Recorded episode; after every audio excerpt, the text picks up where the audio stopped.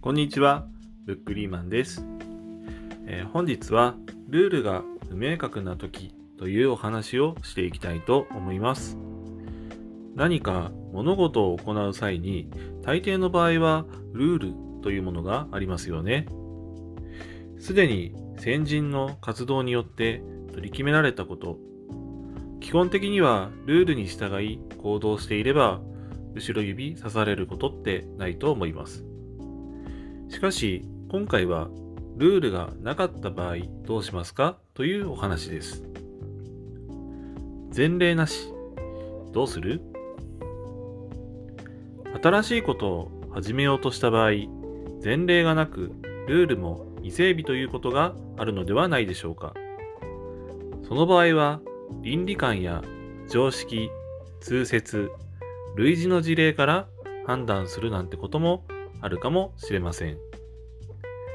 ルールがないからといって、傍若無人な振る舞いをして良いということではありませんよね。あくまで社会的規範に基づいての判断が求められます。近江の商人。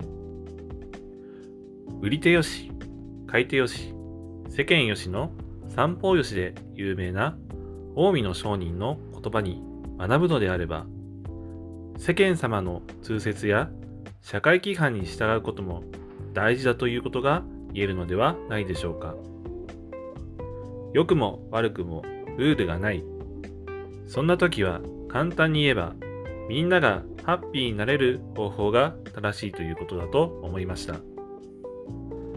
明日へのヒントになれば嬉しいです。それではまた。はい。ということで、本日もノートの記事の読み上げ配信をさせていただきました。この他にもいろんな記事がございますので、ぜひ一度遊びに来てください。概要欄にノートへの URL を貼っております。よろしくお願いいたします。本日はルールが不明確な時というお話でした。それではまた。